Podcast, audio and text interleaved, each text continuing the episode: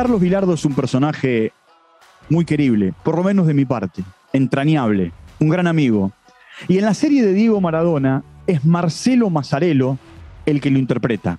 Y con él vamos a hablar en el día de hoy. Walter Zafarian presenta Footbox Argentina, un podcast exclusivo de Footbox. Bienvenidos como siempre, estamos comenzando un nuevo capítulo aquí en Footbox Argentina dentro de las plataformas de podcast de, de Footbox. Y este es nuestro episodio número 153. Marcelo Mazzarello tiene 30 años o más de trayectoria como actor en la República Argentina. Ha interpretado muchísimos personajes. Él ha creado personajes para las ficciones, para las películas eh, o para las obras de teatro en las que trabajó. Ahora, tuvo que interpretar a un personaje que más allá de la voz, de lo que representa, los gestos son claves. Y ese personaje es Carlos Vilardo. Él es Carlos Vilardo en la serie de Maradona. Y vamos a saludarlo. Marcelo, ¿qué tal? ¿Cómo te va? Hola Walter, ¿cómo va? Muy bien, muy bien. ¿Cómo fue meterse en la vida de Vilardo? Con todo lo que rodea a la vida de Vilardo.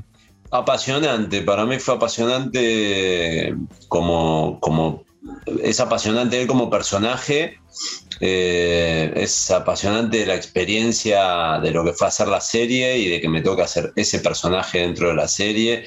Para mí trabajar con un, como bien decías, uno crea personajes y tiene cierta libertad. Ahora, cuando el personaje es tan conocido como Bilardo y tan particular, este, en su forma de hablar, en su forma de moverse, en su, en su gracia. Eh, es un desafío doble, yo no soy imitador por otra parte, así que acertar con, con, esos modos y esa, esa forma tan conocida por otro lado, es un personaje que la gente lo reconoce mucho, lo conoce mucho, entonces eh, poder... Eh, hacer ese personaje que realmente eh, sea valorado por el público, para mí fue una experiencia única. ¿Cuánto tiempo te llevó ponerte en los zapatos de Bilardo? Eh, me llevó mi tiempito. Primero hice como algunas pruebas para ver eh, si, si, podía, porque lo primero, como bien, como te digo, este, la imitación no, no, es lo mío. Así que también te tiene que quedar más o menos cerca el personaje y que uno vea que tiene chance de de acercarse lo suficiente. Así que probé, probé con la voz. Mi hermano es muy fanático de, de Estudiantes de La Plata, así que yo lo tenía muy presente a Bilardo. Eh, a través de él y me regaló el libro autobiográfico Doctor y Campeón que me lo leí este, varias veces y, con eso empecé a construir el, personaje cuando vi que, que, tenía chance de hacerlo bien.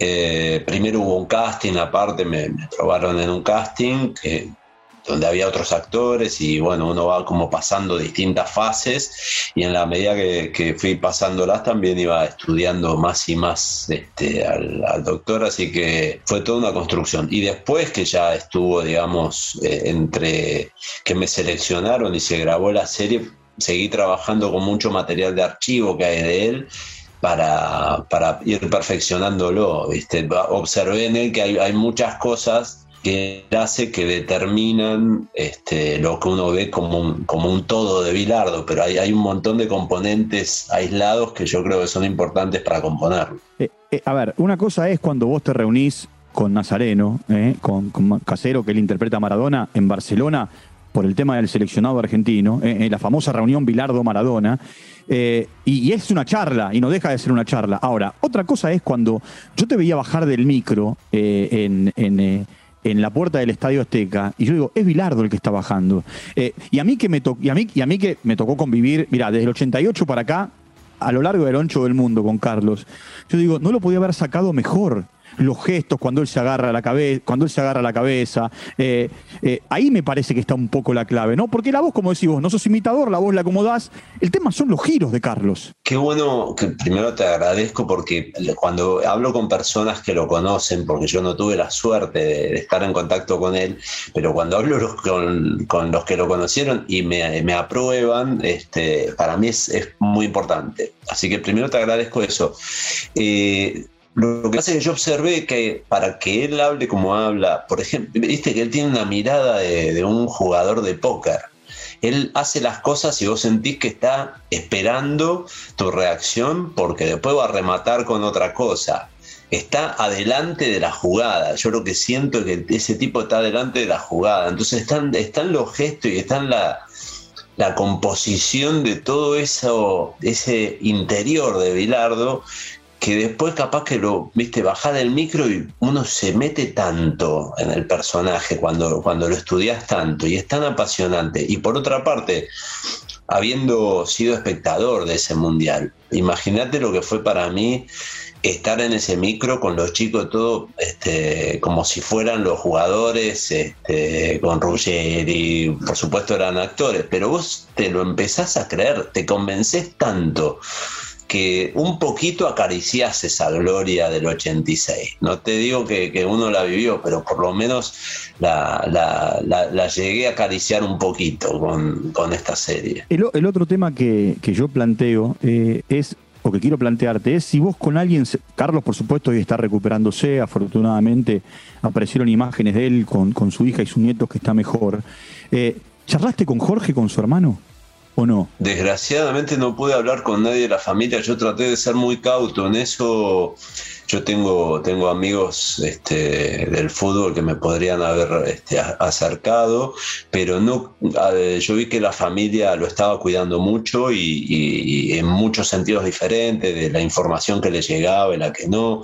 Eh, yo creo que era muy delicado este, que alguien haga de él y, si ves el resultado final es una cosa, pero sin saberlo yo, yo la verdad es que sí, me ofrecí las veces que fuera, que tuve la posibilidad o una cámara para decirlo, de, hablar con, cualquier persona de la familia, pero, pero no, tuve, no tuve esa chance, pero me encantaría hacerlo de todas maneras ahora si tuviera, si tuviera esa posibilidad. Bueno, hagamos de cuenta que Bilardo está mejor, ojalá, y que vos tenés que seguir componiendo el personaje, porque hay una segunda parte de la serie. No sé, no sé por dónde va a ir, no sé por dónde va a ir, pero hay un mundial que queda pendiente que es el 90, hay Copas Américas, la del 89, un montón de situaciones. ¿Qué le preguntarías a Carlos vos eh, para incorporarle al personaje de la serie? Primero le preguntaría qué, defectos ve él en lo que, lo que yo hago. Este, y más que nada me nutriría de que él me cuente qué pasó en esto que viene ahora qué pasó en el 90, qué pasó en el Sevilla, qué pasó en la pelea con Diego, si es que él quisiera contármelo.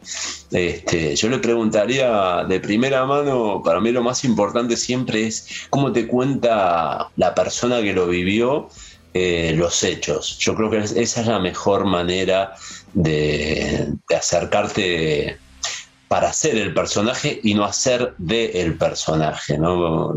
Quiero hacerlo en primera persona, siendo él y no pareciendo él. Supongamos, supongamos que es el día, estoy yendo para atrás en el tiempo, ¿eh? Estoy en una línea de tiempo yendo para atrás, no sé si dos años, tres años, dos años y medio. Te suena el teléfono y del otro lado hay una voz, que no sé exactamente quién fue, eh, y te dice, Marcelo, soy fulano de tal, ahora vos me vas a contar cómo fue la historia, eh, estamos armando tal proyecto, la serie de Maradona, y tu perfil, sos flaco, eh, el, corte de cara da, tenés una nariz que es similar, eh, el corte de pelo da para que seas Bilardo.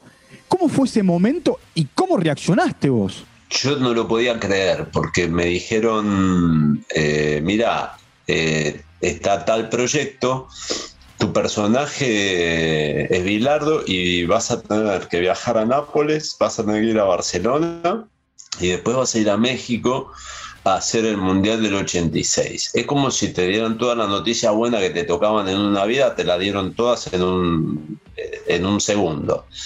Este, con la expectativa de decir, yo, yo tengo que, porque en ese, en ese punto todavía estaba, digamos, eh, compitiendo con otros actores por el rol yo dije, esto, esto lo tengo que hacer yo, lo tengo que hacer yo.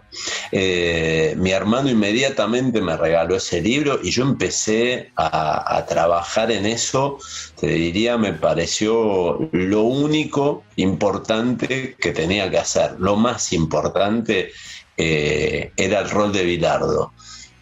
No solo por esto que te digo de los viajes, como el proyecto por supuesto es como una serie con llegada internacional, con un nivel, todo, todo, lo que me contaron del proyecto, la persona que me llamó me lo dijo, me dice, mira, yo sé que te estoy dando una noticia, o sea, que todo esto se dé junto es increíble.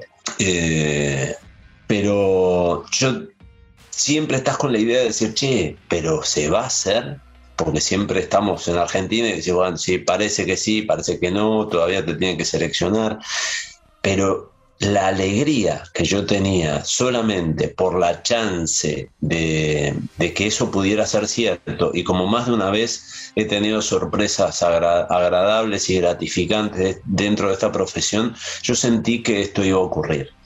Así que... Mm, lo que sentí en ese momento es, la verdad, lo, vuelvo a recordar y me sigue pareciendo como el sueño del pibe vendría a ser. Lima y respiro al comer, a comer con un amigo, un restaurante, le metieron una porquería en el plato, pasarela, pum, para la casa, listo. ¿Quién fue? Yo, mirá, ¿Fuiste vos, Carlos? ¿Eh? No, estás loco, te estoy contando cómo hacen los tipos, cómo lo arman todo. Ah. ¿Vos, grabaste eh, la tercera temporada del Marginal antes que la serie de Bilardo? Sí. Bueno, vos ¿Te das cuenta que el loco Ortiz tiene giros de Bilardo? Sin saber que vos ibas a ser Bilardo. Cuando vos me lo dijiste, eh, empecé, me, di cuenta de que podía estar teñido.